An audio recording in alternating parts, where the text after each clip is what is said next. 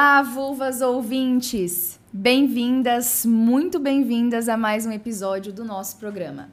Esse é o Vulvas no Divã, um podcast que vê na psicanálise um caminho para entender e desentender o sexo e o universo feminino. Meu nome é Fernanda Cassim, sou sexóloga, psicanalista, psicóloga e trago aqui a regra fundamental de um divã: falar daquilo que nos angustia. Para além de uma análise pessoal, aqui eu faço isso acompanhada de mulheres incríveis, porque neste divã sempre cabe mais uma. Mas hoje não é uma mulher que está aqui comigo. Neste divã sempre cabe mais um também. Não seria qualquer homem que faria um vulvas, é claro. E é claro que eu tenho muitos motivos para abrir essa exceção. Nosso convidado de hoje é mestre em psicologia especialista em sexologia pela Universidade de São Paulo, palestrante, sexual influencer e escritor com mais de 60 mil cópias vendidas. Além de todo esse currículo, ele também está aqui porque sabe mais de vulva do que muita mulher. E o melhor de tudo é que ele é uma bela de uma piranha nas horas vagas. Mahmoud Baidun, seja muito bem-vindo ao Vulvas no Divã. Muito obrigado pelo convite, Fernanda. Estou muito feliz por essa oportunidade de estar aqui. Eu amo falar de sexo, principalmente sobre sexualidade feminina. Eu aprendi a gostar e me entregar cada vez mais a esse universo. É, por ter ouvido muitas mulheres, por elas terem aberto esse caminho para mim, né? É, no início da minha carreira, eu meio que fazia assim, uma coisa geral para todo mundo. E aí eu fui percebendo que mais mulheres me procuravam com demandas, com angústias, com sofrimentos relacionados à sexualidade. E foi por isso que eu acabei me Entendendo dedicando mais, mais de vulvas. Me dedicando mais a elas, né? Eu gosto de valorizar quem me valoriza. É uma pessoa analisada, né? Valorizar quem te valoriza. Exatamente. E você, você sentiu que no começo era para todo mundo e por que, que você acha que não houve uma recepção tão grande dos outros públicos? Então, é, se- é, durante minha formação, eu sempre valorizei estudar coisas que me atingissem pessoalmente, né? Como eu sou um homem gay, eu valorizei mais fazer pesquisas e estudos sobre assuntos relacionados ao universo gay. Então, é, minha pesquisa do mestrado foi sobre efeminofobia no Grindr, ou entre homens homossexuais. Daí, quando eu entrei no Big Brother e caí de paraquedas no Instagram, eu vim como um acadêmico, né, pro, pro mundo da internet. E eu vim falando de coisas relacionadas ao que eu estudei. Mas eu fui percebendo, é, lendo os meus directs, as minhas mensagens, os comentários, que haviam mais mulheres com queixas sexuais me procurando. E aí eu decidi focar naquilo que tá me procurando. Decidi pensar como, sei lá, um vendedor, um, um, um comerciante, ou sei lá, um empresário. Quando você tá na, tem uma loja e vende, sei lá, pizza, mas vem um monte de gente pe- pedindo hambúrguer, você vai começar a querer vender hambúrguer. E foi isso que eu fiz. Entendi, a gente também tem que entender o que esperam de nós, né? Exato. Não só o que a gente quer oferecer. Mas você tá falando de ser, dos seus estudos, de ser sexólogo, você tava comentando comigo antes do programa que rompeu com a psicanálise. O que, que rolou? Então, é, eu estudei bastante psicanálise, inclusive fiz uma, uma especialização em psicanálise é, também, além da especialização em sexologia. Mas depois que eu comecei a me dedicar só para demandas sexuais, só para disfunções sexuais, problemas sexuais, eu vi que a psicanálise sozinha ela não é capaz de dar conta é, de resolver os problemas sexuais das pessoas e que as pessoas que têm alguma dificuldade sexual geralmente querem uma solução muito rápida e estão no direito delas de quererem uma solução muito rápida, porque ninguém vai ficar deitado no divã 3, 4, 5, 6, 7 anos pro, pro pau levantar, ou para conseguir ter um orgasmo, ou pra pepeca parar de contrair, receber uma piroca dentro. Então as pessoas querem uma solução bem rápida e eu acho isso muito válido. E o que fez me abrir a, a cabeça a conhecer outras teorias é a sexologia. Né? Na sexologia a gente aprende que você pode pegar contribuições de várias abordagens, desde que isso vá resolver o problema do seu paciente. Sim, porque todo mundo fala, ah, psicanálise é sobre sexo, é sobre sexo, mas isso não quer dizer que resolva necessariamente o problema sobre sexo. A psicanálise é muito eficaz na minha visão, mas também não é pra todo mundo. Tem gente que não curte, não funciona e tá Exato. tudo bem. Eu, eu curto ser analisando, eu curto ir e ser paciente, mas é, no meu trabalho como educador sexual, como sexólogo, eu prefiro simplesmente fazer o que vai dar resultado para as minhas uh, seguidoras ou para as minhas alunas. E elas querem sempre resultado rápido, né? Porque é Sim. o universo da internet, é uma coisa muito imediatista. E se você não dá isso para ela, ela vai procurar em outro lugar e talvez essa pessoa não seja mais capacitada para dar isso, né? Temos aí Sim. uns exemplos de coaches que pegaram muitas mulheres na balada e por isso acham que são experts em sexualidade. E o que eu acho muito, não é? Sim, né? E o que eu acho muito curioso é que a, o sexólogo, a figura do sexólogo, tá ligado muito a dar receitinha de sexo, mas você tem uma postura muito assim, ó, eu vou falar isso, mas antes de mais nada, faça isso por você. Ou seja, parece. Eu, eu sinto que quando você aborda a sexualidade, você coloca. Não, existe uma questão psicológica antes disso.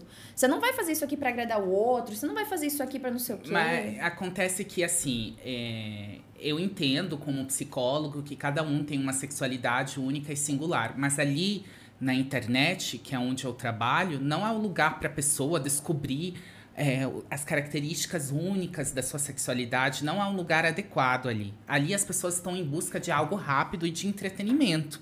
E quem quiser descobrir é, ou mergulhar em sua sexualidade, que procure ali a terapia sexual, a análise, né? Que ali ele vai estar tá num lugar adequado para isso. Não no Instagram deslizando o dedo para cima. As pessoas, algumas pessoas exigem, não, mas você tá dando receitinha, né? Você tá dando dica. Não necessariamente funciona com todo mundo. É claro, nada funciona com todo mundo, mas ali não é um espaço para isso. Sim. Eu me lembro do Mahmoud com aquele com aquela cara do ex-BBB ainda, saindo do BBB, uhum. de óculos. E eu sentia que você tinha uma, uma busca diferente ali de apresentação e hoje você é outra pessoa. Sim. O que, que aconteceu? É, o óculos eu fiz cirurgia. Na verdade, eu comecei a usar óculos é, logo que eu formei psicólogo, porque eu não tinha muita confiança. Então, eu comecei a usar óculos e gravata borboleta para ficar com cara de intelectual, né? Para me dar mais confiança. Mas nunca deu certo na clínica e depois eu comecei a enjoar do óculos e depois eu fui mudando de estilo, acontece naturalmente. Eu sou uma pessoa que enjoo muito rápido das coisas, de tudo. Hum. Eu quero, eu gosto de novidade. Uhum. É a novidade que, que, me, que me, me estimula a continuar. Então, é, provavelmente esse, esse é meu estilo esse ano e se eu voltar aqui para um podcast ano que vem, você vai me ver em outro estilo. Então, todo ano Entendi. eu mudo de estilo. Uhum. E o universo da sexualidade é a casa da mudança, porque, Sim. né, você tá podendo experimentar coisas novas o tempo todo, né? Exato, é um universo assim que não tem fim, tem muita coisa pra gente abordar, é, tem muito conhecimento, seja é, conhecimento baseado na evidência, na ciência, ou outras é, é oriundos de coisas alternativas, como massagem tântrica, massagem nuro, cunhasa, enfim. E por que as pessoas ainda resistem? Porque, especialmente os homens, não sei qual é a sua visão, qual é a sua opinião, porque as pessoas ainda resistem a descobrir o universo sexual? É, eu acho que tem muito a questão da, eu, eu acho que o ser humano ele é constituído a partir do contexto social onde ele é inserido, né? Então a gente é afetado por onde a gente é inserido. Então, não tem como separar indivíduo do contexto social. E a gente vive num mundo muito machista, que faz com que os homens acreditem muitas vezes que eles são capazes de, de tudo, e que eles já sabem, que eles já nascem com a receitinha uhum. pronta para ser um cara foda na cama, para enlouquecer qualquer mulher na cama. E muitas vezes eles acham que eles sabem mais sobre o prazer dela do que ela mesma e querem fazer do jeito deles, enfim. É, e é muito difícil a gente mudar a sociedade, não é uma coisa fácil. Você tá fazendo isso, Mahmoud, porque quando você Mas fala... eu simplesmente, vou ser bem sincero, eu simplesmente desisti dos homens e tô totalmente focado nas mulheres. No seu trabalho, espero. No meu trabalho, isso. Então, assim... Porque assim, eu vou ter que eu, eu, vou ter que sofrer, eu vou ter que romper mais uma objeção, né, que é uma resistência dos homens, os homens algumas pesquisas que eu não, não, não sei citar, mas eu acho que já tem pesquisa sobre como os homens eles têm mais dificuldades de inclusive de procurar serviços da saúde por toda essa criação machista, né? Eh, de expressar os sentimentos dele, de admitir que eles estão é, é, enfrentando um problema ou alguma dificuldade, né? E as, já as mulheres não, elas têm mais facilidade para falar sobre o sofrimento delas. Ótimo. Gente, só um aviso para quem tá no YouTube, para fazer comentário tem que se inscrever no canal. Então, se você quiser mandar pergunta, dúvida, quiser conversar aqui, mandar o seu comentário, se inscreve no canal. Olha, então necessariamente, Mahmoud, você desistiu dos homens como sexólogo? É, por enquanto sim.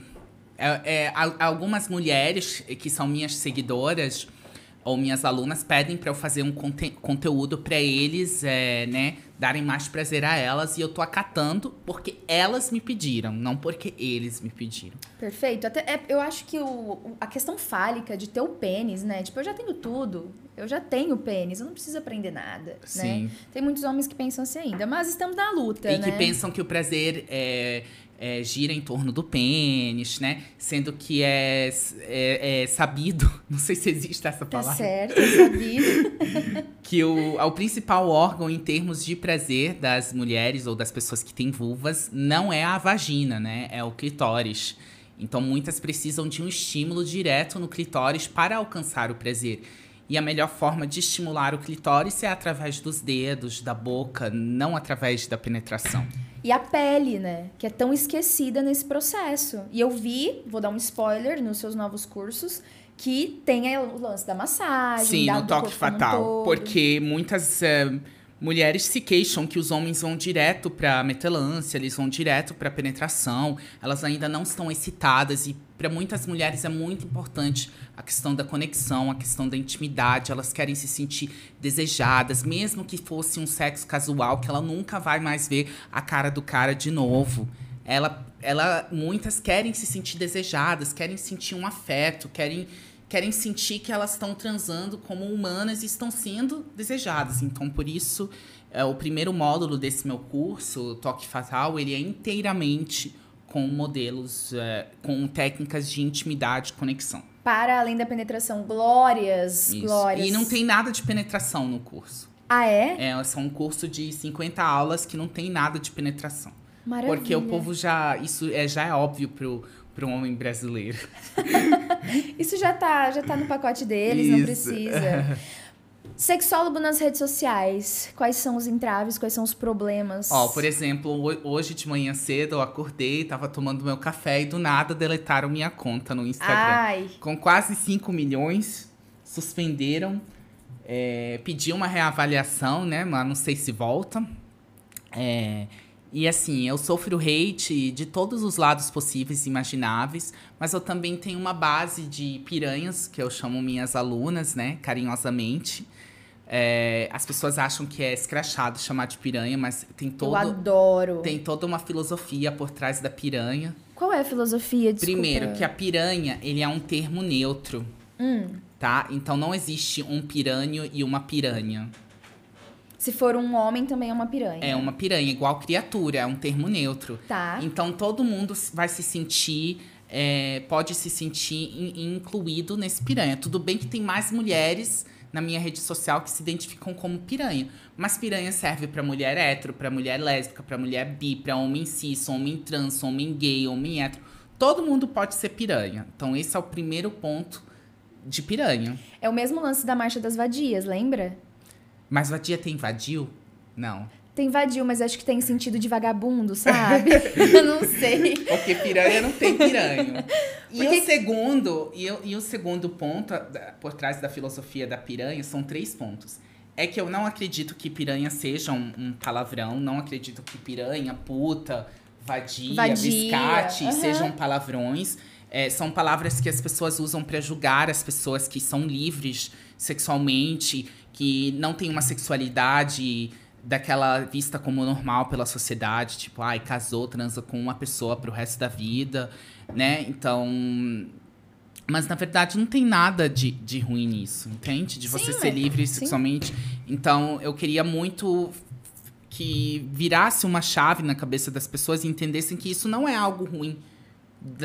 Das pessoas usarem coisas sexuais como palavrão, entendeu? Esse foi o grande Como lance. algo de depreciativo e não é. Sim. Né? E muitas pessoas acham que muitas vezes pessoas me julgam por eu falar muito de sexo, falar piranha, que eu sou uma pessoa que não tem é, que não tem integridade, que não sou uma pessoa honesta, entende? Então é muito é muito as pessoas acham, tipo, eu tô processando uma vizinha minha. Ah, conta isso. Porque ela falou no grupo do condomínio que o meu estilo de vida não combina com os valores da família, do prédio dela. Uhum. Tipo, como se, se fosse.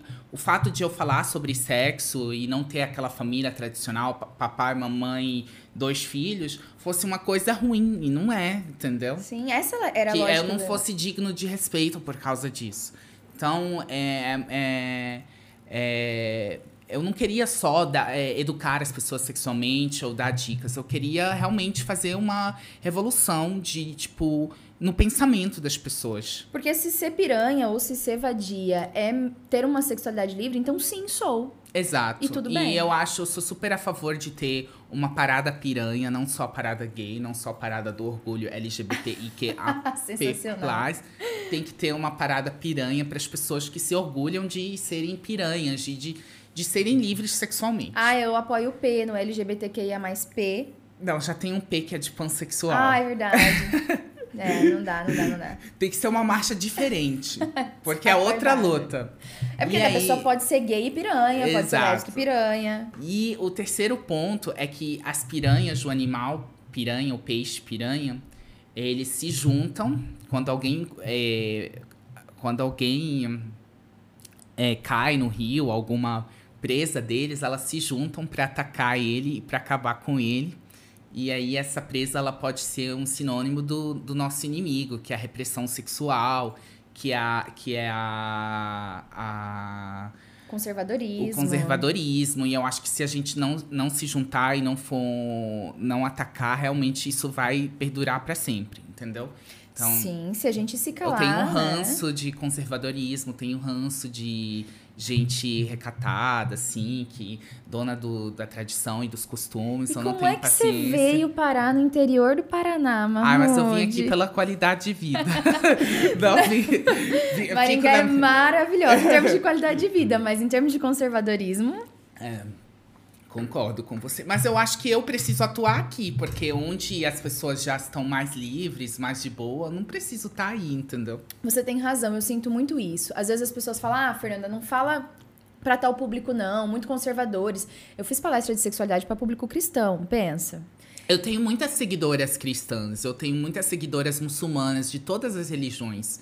E assim, eu respeito todas as religiões, eu só não acho que a, as religiões ou qualquer manuscrito religioso, seja Bíblia, Alcorão, Torá, Oxum. Eu não entendo muito de religiões, não sou teólogo, mas eu sou contra que qualquer religião, religião interfira na periquita das mulheres, entendeu? Sim, claro. Cada uma faz com a periquita dela o que ela quiser. A única que pode mandar na periquita das pessoas é a dona dela né? De, desde que seja dentro de um relacionamento consensual, é claro que você não pode esfregar a periquita na cara de um homem que não quer te comer, né? Mas dentro de um dentro da, da regra da sexologia, que são relacionamentos consensuais, é, ou se ela tá é, se tocando, cada uma faz com a periquita dela o que ela bem entender.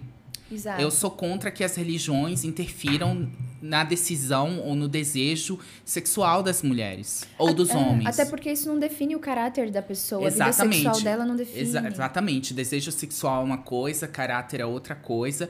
So, eu acho a religião super importante para muitas pessoas. Eu tô falando isso porque às vezes eu venho com algumas críticas né? É, ou venho falar que muitas religiões reprimiram a sexualidade feminina ao longo da história, e aí eu sofro denúncias e hates. Mas isso é histórico, Mas isso é histórico. Isso é, e aí eu quero deixar bem claro, eu não tenho nada, eu respeito a liberdade religiosa das pessoas. Mas eu tô cansado de ter infinitas discussões de que, ai, não pode fazer isso com o periquito, não pode transar antes do casamento, porque na Bíblia, no Alcorão, tá escrito isso.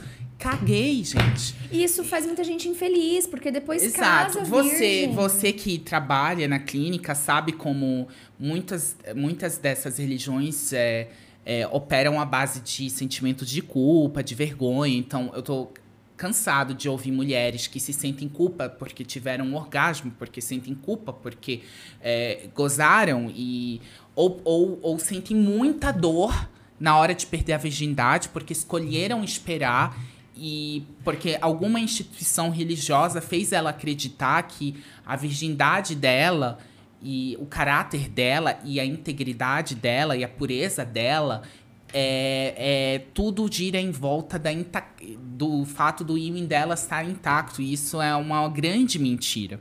Mas isso atravessa a tua história, porque você veio do Líbano e eu imagino que lá as religiões são bem mais conservadoras que aqui. São bastante conservadoras, mas eu tenho o privilégio de ter crescido numa família muito aberta, ah, de é? mente muito aberta. É, minha família é muçulmana, xiita. Uhum. Mas eles são muito muito livres, então é, não vou dizer que isso é a regra lá. Eu tenho esse privilégio, eu sou privilegiado. Muito, porque você pensa, vem, vindo do Líbano, qual é a chance disso acontecer? Mas assim, vou te dizer uma coisa, eu, não, eu, eu acho que é muito mais questão do caráter e da criação, porque tem muitas famílias aqui que são tão conservadoras que é muito pior do que lá. Então depende. Você acha? Acho, acho. Porque de, depende muito, depende muito. E assim, o Líbano, ele é uma exceção no Oriente Médio, ele é, uma, é o país mais livre, né? Mas continuo sendo privilegiado é, por minha família, mas eu me lembro, assim, da época da escola, das minhas amigas mulheres, né? Muitas delas, para preservar o ímã, elas é, faziam sexo anal, por exemplo. Sim. É, ou então, se rompeu o ímã, elas iam lá e faziam uma imenoplastia para recuperar ele porque a intactez do ímã ela é vista como muito importante lá. Eles têm que fazer aquele ritual de mostrar o sangue quando. Também tem isso, tem umas que em famílias mais conservadoras, uhum. né? É, muitas compravam ímã chinês de plástico. Sim. É, também, então tem, tinha várias estratégias para para né, para Disfarçar. Não, disfarçar, uhum. exatamente. Eu não gosto da palavra manipular porque eu não acho que é uma manipulação. Ela tava salvando a própria pele, na verdade. Exatamente. É porque elas querem viver a sexualidade delas, que é um direito delas, sem sofrer certas represálias, né? Perfeito. Mas hoje em dia, uh, tá se abrindo muito a cabeça lá também, né? Eu acho que é um movimento mundial, a gente não aguenta mais repressão. O que, que a gente vai fazer, Mahmoud, como sexólogos? O que, que é, qual é o nosso papel? Qual é o nosso papel, na sua opinião? Porque eu tenho eu tenho uma angústia muito grande sobre isso. Eu olho os sexólogos, eu te acompanho, eu acompanho a Kátia, eu acompanho a Laura Miller, eu acompanho a Regina Navarro Lins, eu acompanho vários sexólogos. Cada um com a sua abordagem, cada um do seu jeito, cada um achando o que acredita, fazendo da forma como acredita. Mas às vezes eu sinto, me sinto num beco sem saída, assim, sabe? Às vezes eu sinto que qualquer coisa que eu posto vai vir alguém e vai falar e vai ser rei. Não, mas assim, desde que eu me formei sexólogo, eu já estava preparado para sofrer certas represálias, certos hates. Eu, eu, sabia que eu ia entrar de frente com. Por exemplo, antes de eu ser uma pessoa conhecida na internet, eu fui dar uma palestra no Dia das Mulheres no Detran. Eu dei muita palestra de graça lá em Porto Velho, antes do reality. Eu amava, era recém-formado, ia dar palestra de graça. Todo mundo que me chamava para dar palestra de graça sobre sexo, eu ia, eu ia, eu ia, eu ia. E eu lembro muito nitidamente que. E eu não falava escrachado como eu falo hoje nas redes sociais. Eu era engraçado, mas eu não xingava, não falava uhum. coisas que a sociedade acha palavrão, não falava puta, não falava piranha. Era uma pessoa mais é, na minha, mais assim, séria.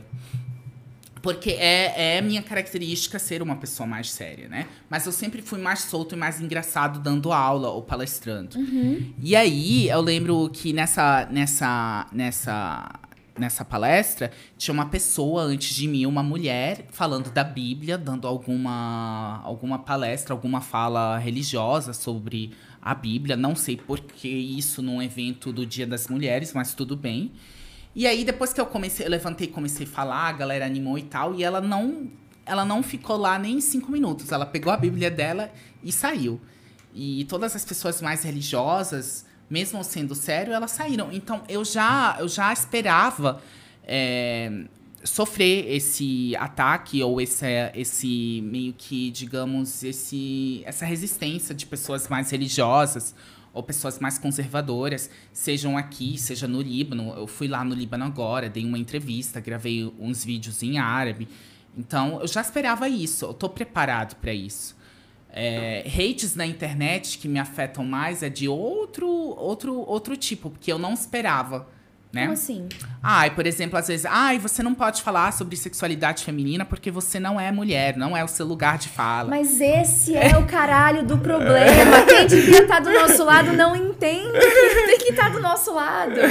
Eu fico muito mal quando o feminista vem me atacar. Não tem como agradar todo mundo, gente. A gente Exato. faz a nossa então, parte. isso é uma coisa que eu não esperava, sabe? Então, o que que eu faço?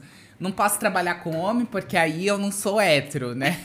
E aí não é lugar, não é, não é seguindo essa lógica, não é meu lugar de fala é, falar sobre sexualidade de homens héteros. Aí, então, eu tenho que fazer só vídeo sobre gays, mas muitos gays não me odeiam. Desde que eu virei figura pública, a maior parte dos Como hates que- assim? Eu achei que os gays te adoravam. não, a maior parte dos hates que eu recebo são de outros homens gays. E eu também não quero mais, assim, falar sobre coisas que me afetam pessoalmente. Eu prefiro me separar. Antes, eu, eu aprendi nessa minha carreira, nessa minha, tra- minha trajetória de sete ou oito anos como sexólogo, que é melhor abordar e trabalhar com coisas que não me afetam pessoalmente. Não, quando eu trabalho com mulheres, principalmente mulheres héteros, eu posso ter empatia com elas, eu posso ouvi-las, mas depois, quando eu voltar para minha casa e eu tô dentro do meu ambiente, do meu quarto, eu tô separado daquilo, porque aquilo não me afeta. Eu não vivo a dor delas. Eu sinto a dor delas, eu entendo elas, né? Eu Sim. consigo sentir com Tem elas, escuta, mas um eu não vivo isso. Aham. Ao contrário, quando eu abordava só a sexualidade de homens gays e, e estudava só assuntos relacionados a isso, eu vivia aquilo e aquilo me angustiava. E era muito ruim. Eu não conseguia me desprender. E, isso também foi um ponto, um fator marcante para eu focar mais em mulheres, entende? Tem, tem algumas estratégias que eu uso pra separar as coisas que é. Eu também não adianta eu falar pra quem já sabe o que eu vou dizer. Né? Então, de, forma, de uma forma ou de outra, a gente vai ter que entrar em ambientes um pouco mais conservadores. Falar, né? Não, e eu tenho muita gente que eu abri a cabeça delas e, e, eu, e eu acho que eu tenho uma abordagem muito, muito tranquila, né? Você usa muito do humor, eu acho isso muito legal. Isso, o humor eu acho, é, ele traz muitas pessoas, mas é, ele não é suficiente. Eu não posso só viver de humor o tempo todo. Porque você não é humorista. Exato. Você é cientista e eu acho também. que às vezes você tem que pegar na ferida das pessoas.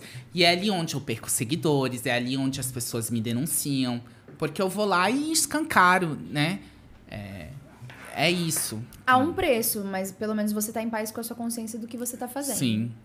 Sim. E o seu corpo, Mahmoud? Eu vejo o seu trabalho, quanto você coloca o seu corpo nisso, né? Ah, é porque eu sempre fui uma pessoa assim que. é, Eu sempre gostei de fazer coisas diferentes com o meu corpo, no sentido, no artístico, polydance, eu fiz curso de teatro. Então, eu sempre gostei de expor meu corpo. E eu acho o fato de eu expor meu corpo, ele ajuda outras pessoas a perder a vergonha do próprio corpo. Entendeu? Ou Entendi. estimula elas a Sim. usarem a. en- Entende? Então, pra mim fa- fazia parte do meu trabalho, mas ali também eu sofro muitas denúncias. Porque, tipo assim. As pessoas acham que eu tô simplesmente me, me expondo, me exibindo. E tudo bem, eu tenho esse lado exibicionista. Tanto que eu participei de dois realities. Se eu Sim. não fosse exibicionista, eu não teria participado de realities. Mas eu também acho muito importante eu passar a imagem para as minhas seguidoras, para as minhas alunas, que eu tô de boa com o meu corpo. E eu realmente sou muito de boa com o meu corpo. E a nudez, para mim, não é necessariamente algo relacionado à, à sexualidade. Ela pode ser algo artístico, pode ser algo hum, não sexual. Sim, na verdade, eu, eu questiono muito isso nas redes sociais, porque a gente não pode colocar um no artístico, a gente não pode colocar uma vulva pintada, grafitada, mas a gente tem mulheres sensuais sendo vendidas em todas as E propagandas. com a calcinha marketing. enfiada no cu. A fanqueira pode postar a foto da bunda dela enfiada E no entrega, tá bem. cu. Mas eu não posso. Exato. Esse, esse corpo que se mostra, né? O, o exibicionismo também é um fetiche. É. E as pessoas também podem estar incentivadas a se exibir, por que não? É. Seu corpo fala. É Sim. importante. Gente, já foi metade do nosso programa. Eu tô muito honrada de ouvir o Marmude, mas eu vou dar uma pausa rapidinha para sair do Instagram, chamar vocês para irem pro YouTube e se inscrever no nosso canal Vulvas no Divã. Vulvas no Divã. Vulva. Você gostou do Se nome? inscrevam, galera. Adorei. Bom. Eu colocaria periquitas no divã. Eu pensei em xoxota filosófica. Não, xoxota no divã é porque eu. é, sabe por que eu não uso muito a palavra vulva nas minhas redes sociais? Porque eu acho que muita gente ainda confunde vagina com vulva. Então eu, eu primo muito mais, mas eu também tenho uma, uma vibe muito mais humorística. Porque eu acho que periquita todo mundo entende. Periqui- Periquita, xoxota, xereca, Eu buceta. adoro xoxota, assim. A palavra xoxota é maravilhosa. Eu acho que. Por isso que eu queria o xoxota filosófica, mas aí ninguém me patrocinaria. Esse programa não receberia nenhum apoio. Vulvas no divã, melhor. Então estamos ensinando para as pessoas também o que é uma vulva, né? Bom, os nossos programas são patrocinados por Larissa Ergoroff, médica, ginecologista e obstetra, sempre profissionais maravilhosos nos acompanhando. Um beijo para Larissa, que é profissional referência em emergência obstétrica, promove atendimentos e acompanhamentos com excelência, comprometimento e ética para mulheres. Também, não sei se vocês viram que eu tô um nojo, eu tô um cu hoje com essa minha renda vermelha, porque quem me veste hoje é Ana Meyer Lingerie. São a- meu look é todo Ana Meyer, dos pés à cabeça, gente. Então eu tô muito honrada de receber esse presentaço da vida aí, que é uma parceria com a Ana Meyer. São peças que realmente trabalham com autoestima e bem-estar feminino. É fashion lingerie, é pra usar à mostra, é pra usar na rua, em casa, em todas as ocasiões. Um beijo pra Ana Meyer. E também quero entregar um presentinho pro Marmude, que é uma Ai, caneca obrigado, da eu Mãe adoro Treta. presentes.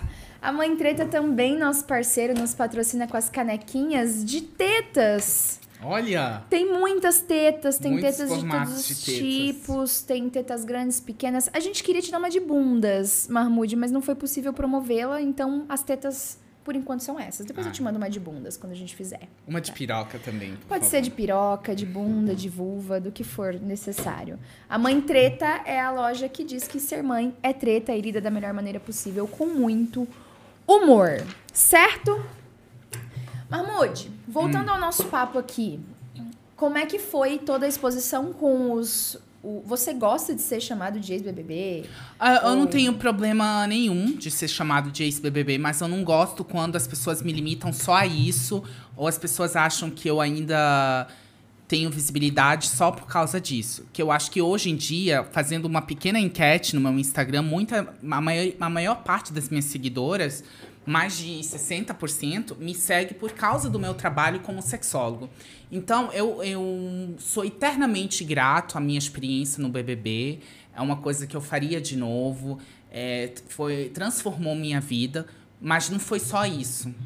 Entende? Se não Sim, fosse eu não pelo meu coloquei conteúdo... na sua descrição aqui porque eu te conheço depois do BBB. Aham. Se não fosse pelo meu conteúdo, pela minha entrega, pela minha relação com as minhas seguidoras, pelo fato de eu ajudar elas a transformarem a relação delas com a própria sexualidade, eu não estaria aqui com você nesse momento. Então, pra mim o BBB ele serviu como um empurrãozinho e eu precisei caminhar depois é, sozinho e lutar pra chegar onde eu cheguei. Então, eu não gosto quando as pessoas falam, ai, só esse BBB tudo bem falar ex-BBB e sexólogo, ou só sexólogo, mas só ex-BBB, não, porque parece que eu vivo ainda em torno disso, e não é verdade. É uma experiência que foi muito importante pra mim, mas ela é do passado.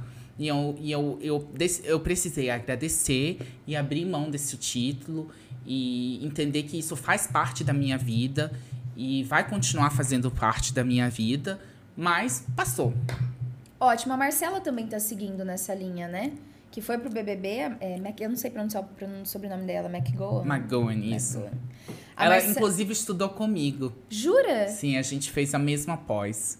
Mas ela, eu acho que ela fez um semestre comigo, aí depois é, saiu e continuou na outra turma do outro ano. Porque muitas pessoas são ex-BBBs, mas poucas conseguem fazer do BBB um trampolim, né? Exato. Muitas delas acabam.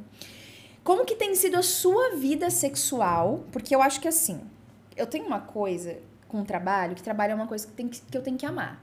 Só que quando eu começo a trabalhar muito com aquilo, eu começo a deixar de amar um pouco, porque virou trabalho. Como é que fica a vida sexual de um sexólogo? Porque pra mim há muitos entraves. O fato de eu ser sexóloga parece que eu tô me cobrando o tempo todo de transar muito, transar bem e, e etc. Ah, eu tenho às vezes essa cobrança, mas não é, não é muito. Assim, eu tomo antidepressivo e realmente o antidepressivo ele diminui um pouco do meu desejo espontâneo. Mas o meu desejo receptivo, ele tá intactíssimo. Uh, e aí, como eu entendo bastante de sexualidade, não é que meu, eu me obrigo, mas eu tento me colocar em situações que é, é, me excitem ou situações que estimulem o meu desejo receptivo, já que é muito difícil eu acordar de manhã ou ter um momento da minha vida que, ai meu Deus, eu preciso transar, preciso dar para alguém, preciso meter em alguém. E como eu tenho essa consciência de que é o meu desejo receptivo que reina, tanto que é isso que a gente leva mais em consideração quando a gente está lidando com uma paciente ou um paciente que tem uma queixa de baixa libido, é o desejo receptivo, não espontâneo, eu me coloco em situações que, ou em lugares que provavelmente vou encontrar alguém que, que suscite o meu desejo. Então eu tô sempre em aplicativos, eu vou para muita festa, eu vou para sauna. É, mas não é todo dia, né? Porque as pessoas têm essa visão de que porque a gente é ah, sexóloga, ah, a gente é a bruxa do sexo. Nossa, transa 24 não, horas Não, mas o dia. que importa não é a quantidade, né? É a qualidade. E hoje em dia eu valorizo muito mais a qualidade do que a quantidade. Tanto que se eu tiver um encontro ou comecei uma relação com alguém eu não curti muito, eu tenho muita facilidade para agradecer, pegar minhas coisas e ir embora. Uhum, porque... Obrigada pela presença. Você é maravilhoso, mas não deu certo. Hoje não, Márcio. e aí você foi embora. Então, tipo assim, é, sou muito tranquila e muito de boa com a minha sexualidade. E os homens chegam assim para você? Porque para mim. Ai, é tem assim... muito isso. Ai, tô com medo de ficar com você porque você é ah, sexólogo, porque uh -huh. você é conhecido. Você tá me analisando. É, não, é. Mas eu nem. Às vezes eu nem falo que eu sou sexólogo no, no início. Mas bem, eu consigo esconder, você não. É, aqui no Brasil, sabem. né? Mas eu tô mais fora do Brasil do que. Do que dentro do Brasil. Entendi, porque você viaja tanto é pra dar. Também. Porque aqui, quando a pessoa sabe que eu sou sexóloga, a quantidade de homens que brocham é, é uma coisa é, assim. Eu, eu, muito mais gente brocha comigo depois dessa minha visibilidade do que antes quê? Que maldição que a gente carrega. Mas ultimamente eu tenho valorizado mais sair com um garoto de programa e pagar por sexo do que fazer sexo. Quando eu tô com vontade de fazer sexo mesmo, eu vou lá e contrato um garoto de programa. Ele sabe o que fazer. Eu já tenho meus preferidos aqui em Maringá. Ai, sério? Depois eu te indico se você quiser.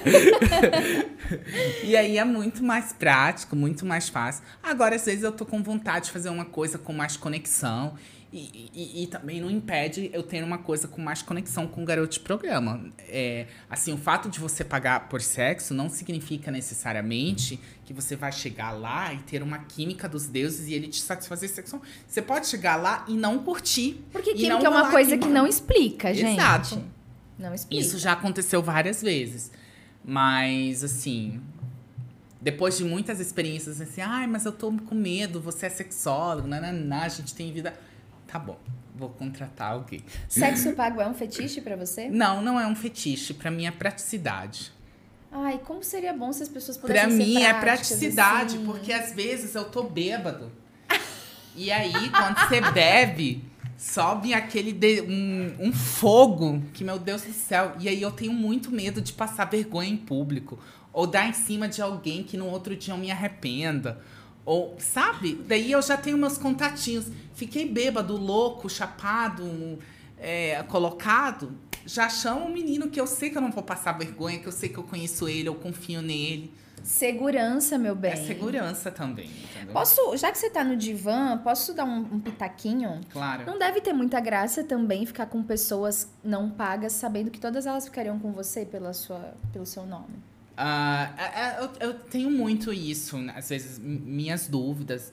Mas eu também não me vejo como uma pessoa super famosa, um Neymar da vida, um Whindersson Nunes. Então, tô cagando. Mas às vezes é, é mais preguiça de, desse, de, de todo esse processo de conversar, de conquistar e da, da, da. Depois que eu descobri o sexo pago, minha filha. Nossa, é incrível. Nossa. Que maravilha. Eu queria muito trazer uma garota É porque assim, sabe o que acontece? Aconteceu que. aconte- Isso não é uma queixa minha. Tá. É uma queixa de muitas amigas minhas também. Aqui em Maringá, os homens são muito com doce. Bom, Maringá tem muitos homens bonitos no Mas LGBT. muitos, muitos homens bonitos, héteros, gays e tal, mas são muito com doces e muito lentos. E aí, teve uma vez que eu tava. É porque eu já morei em outra região do Brasil que o jogo é muito mais rápido. Aham. São menos bonitos, mas são ligueiros. Na minha casa ou na tua, na tua, na minha, você vai lá. E aqui é o ritmo foi muito mais lento pra mim. E aí teve uma, um final de semana que eu tava conversando no aplicativo e aí era uma enrolação, enrolação. E aí você conversa com o cara, manda foto, manda outra, nanã, e aí vem pra minha casa e a pessoa te gosteia, não fala mais com você, gostear de ghosting. E aí falei, ah, quer saber? E aí eu, isso tava tirando o foco do meu trabalho, o foco das minhas seguidoras. Daí eu falei, quer saber uma Como coisa? assim, tirando o foco do seu trabalho? Ah, é porque eu deixava de trabalhar, de fazer stories, de produzir conteúdo pra tentar convencer alguém pra vir me comer. Mas marmude é vínculo. vínculo E se aí? faz assim. E aí, não se deu. Aí eu, eu falei, não, vou contratar alguém. 10 minutos a pessoa tava na minha casa, 20 minutos o negócio tava acabado. E aí eu prefiro trabalhar, juntar dinheiro e pagar alguém. No tempo que eu vou ficar conversando. Ainda bem que você é analisado. Ainda bem que você é analisado. Sexo mais amor rola? É, rola, eu acho muito gostoso. Não necessariamente sexo com amor, mas sexo com afeto, quando você tem uma química com a pessoa. Isso pode rolar no sexo pago ou no sexo grátis. é, depende muito Sim, porque a gente tem a ideia de, ah, sexo pago não tem nada de afeto, mas não necessariamente. Não. Eu tive sexo pago ruim, sexo pago bom, sexo pago incrível, assim como eu tenho sexo com alguém sem pagar, que foi bom, que foi ruim, que foi maravilhoso. Mas ultimamente eu tenho preferido essa coisa de ah, ir pro date, conversar, beber alguma coisa e depois ir pro sexo. Tá, mas com o GP? Com garoto de programa? Não, com sem pagar. Você quer um amor? Não, Tá. não. Pergunta assim, que eu já sei a resposta, mas eu vou, eu, eu vou perguntar mesmo assim. Monogamia.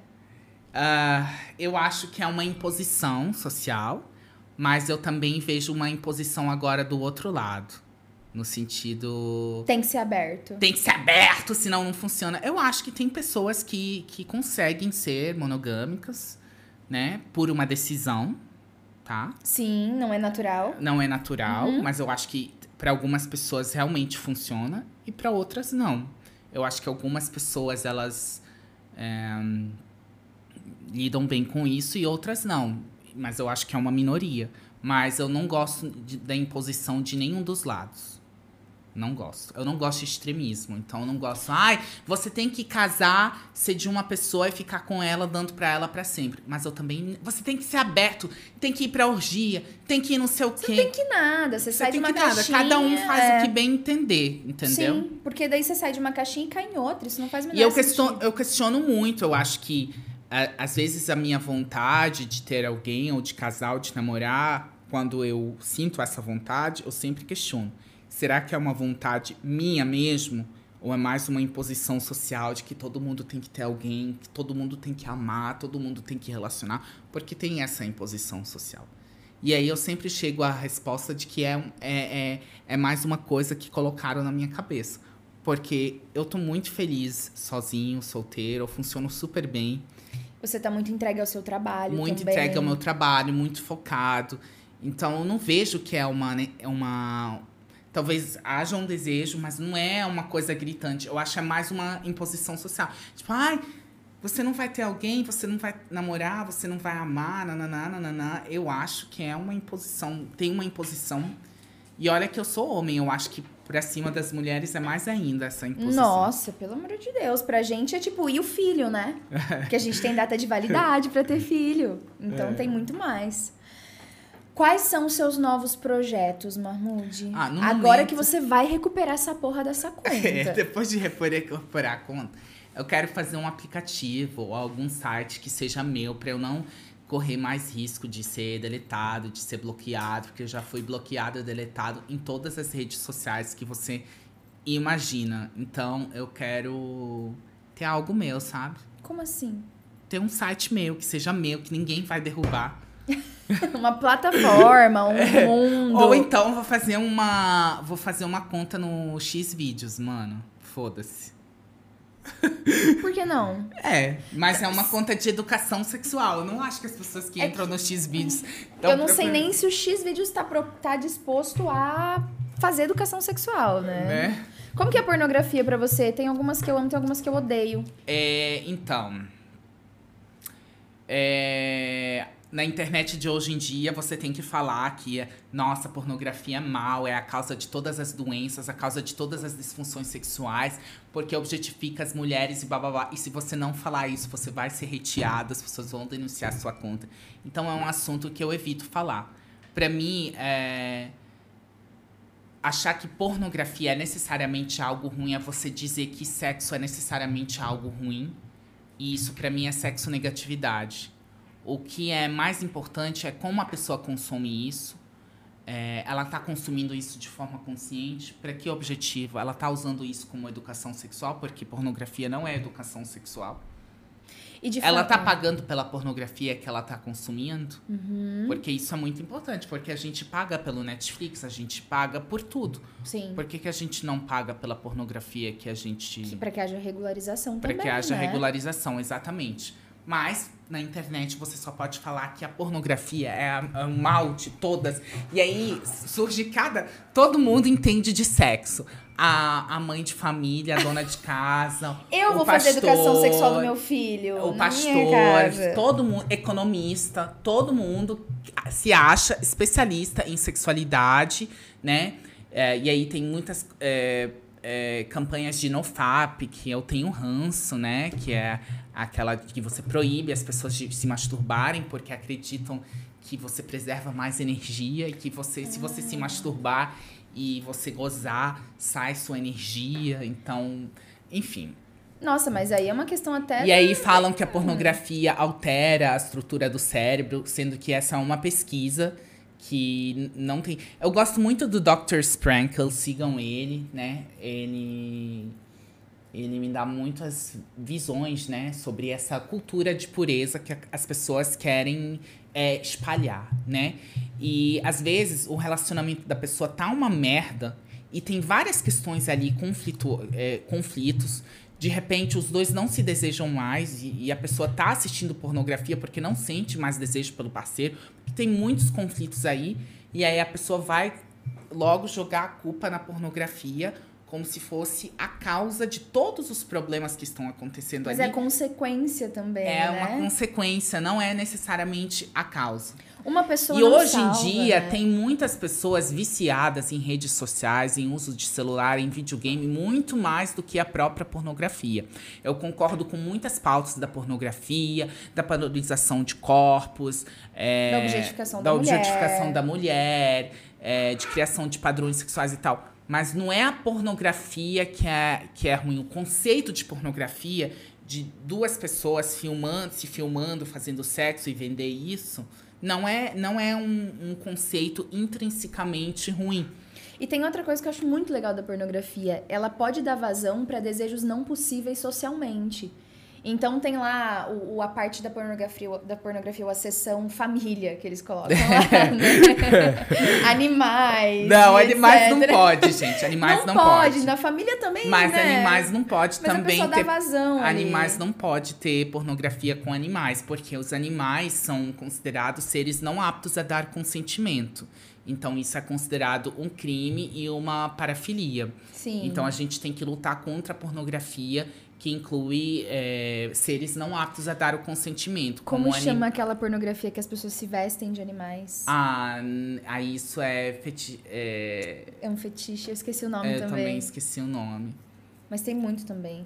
E tem, eu, eu vejo assim, qual o problema da pornografia, né? Tem algumas é, partes que, ah, as mulheres vestidas de bem infantis, né? Crianças, não crianças, mas meninas muito jovens isso para mim é um pouco questionável. E talvez se fosse pago, e talvez se fosse regularizado. É, então, o problema para mim é que, tipo, a pornografia. Eu, eu li isso no livro, é que a pornografia ela tá tá disponível, assim, por exemplo, as pessoas gostam muito de cerveja, de álcool. Muitas pessoas gostam de álcool. Só que o álcool ele é regularizado, ele é só vendido para maiores de 18 anos. N- Ninguém tá aí no, no, no semáforo distribuindo cerveja para todo mundo de graça. Eu acho que seria um grande problema.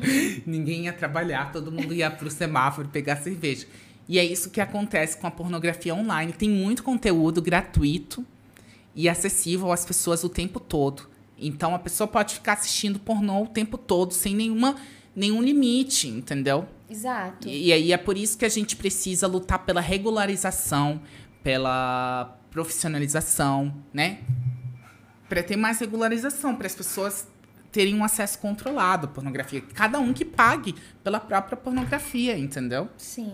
Gente, vocês perceberam isso? Quando as pessoas dizem que Marmude é depravada ou que só quer saber de putaria, é uma pessoa extremamente preocupada, extremamente consciente, alguém que sabe o que tá falando, né, meu bem? Estudamos bastante para Estudamos isso. bastante, não é só falar cu, piroca e, e aí. É que depende do, do ambiente que a gente tá, né? Sim. Falando em ambiente que a gente tá, estamos chegando ao fim do programa. Hum. Me faz a indicação para os nossos ouvintes e telespectadores dos seus materiais, dos seus, da Ah, sua plataforma, talvez, É, não, ainda não, não tá construída, mas é, hoje em dia eu tenho vários e-books disponíveis para venda, né? São todos é, com ilustrações bem maravilhosas que atiçam as fantasias e atiçam os desejos, além de aprender muita coisa. E tenho cursos também. E o meu curso mais novo é totalmente com modelos nus, porque ninguém tem uma Eu vi Cenoura. isso. entre as pernas. E eles estão besuntados de óleo. Eu É, pra vi, fazer a massagem, amei. né? Pra fazer a massagem de forma é, mais sensual, mais legal. Então, É voltado pro público hétero, mulheres héteros. é mais voltado pro público hétero, mas todo mundo pode assistir e dar uma adaptada aí. Futuramente eu quero dar uma editada no curso, adicionar é, módulos é, para lésbicas, módulos para homens gays e- e assim vai. Maravilha. Mais alguma projeto? Não, é isso, gente. O link tá na minha bio do meu Instagram reserva, sexólogo.marmud. Só ir lá, dar uma clicada e aí você pode escolher o produto que lhe convém. Maravilha. Bom, como eu tô falando com um sexólogo aqui, eu vou indicar o- uma série que se chama Explicando na Netflix e tem um Sexo episódio já assisti, maravilhosa. Explicando Sexo. É um episódio que faz parte dessa saga Explicando, que debate vários temas diferentes e que estão chamando a atenção de pessoas no momento, demonstrando fatores ligados ao sexo de forma científica e psicológica. Todo mundo me pergunta no Instagram, Fernanda, como é que. Todo mundo não, muita gente, né? Como é que faz pra ser sexólogo? Bom, a primeira coisa é você se resolver em relação à sua sexualidade, e depois estudar igual um filho de uma puta, porque não é só ir lá e falar o que você pensa ou o que você acredita, né? Ah, ou, ou acreditar que. o- Ai, é porque o meu relacionamento tá dando certo, eu sou casada há 20 anos, então agora eu vou ensinar vocês a terem relacionamento feliz. Não é? Imagina, gente. Ah, eu quebrei meu dente e, e, e ajeitei. Então agora Eu vou vou, ajeitar os, os dentes dos outros, E gente. digo mais, a gente Que ser ridículo esse pensamento que tem na internet. Que é pelo fato de você ter passado o problema, agora você é preparado para resolver o, o problema das pessoas, se for o mesmo que o seu. A gente tá falando aqui, gente. A gente é sexólogo e tem problema sexual também. A gente tem Exato. várias coisas pra lidar. E pode ver que a pessoa que te vende isso, eu vou te ensinar a de uma maneira tão assim, né? Às vezes ela também não tá resolvida nisso. Então são outras questões. Marmude, muito obrigada. Eu que agradeço o convite. Beijo. Eu tô muito feliz de você ter vindo. Você é uma pessoa maravilhosa. Eu já sentia isso todas as vezes que cruzei com você por aí. E agora só tive mais certeza disso. Muito obrigado, obrigado. Beijo, gente. Obrigada por mais esse Vulvas no Divã. Até o nosso próximo episódio. A primeira temporada tá acabando e eu espero vocês pro nosso último episódio do Vulvas. Até breve. Tchau, tchau.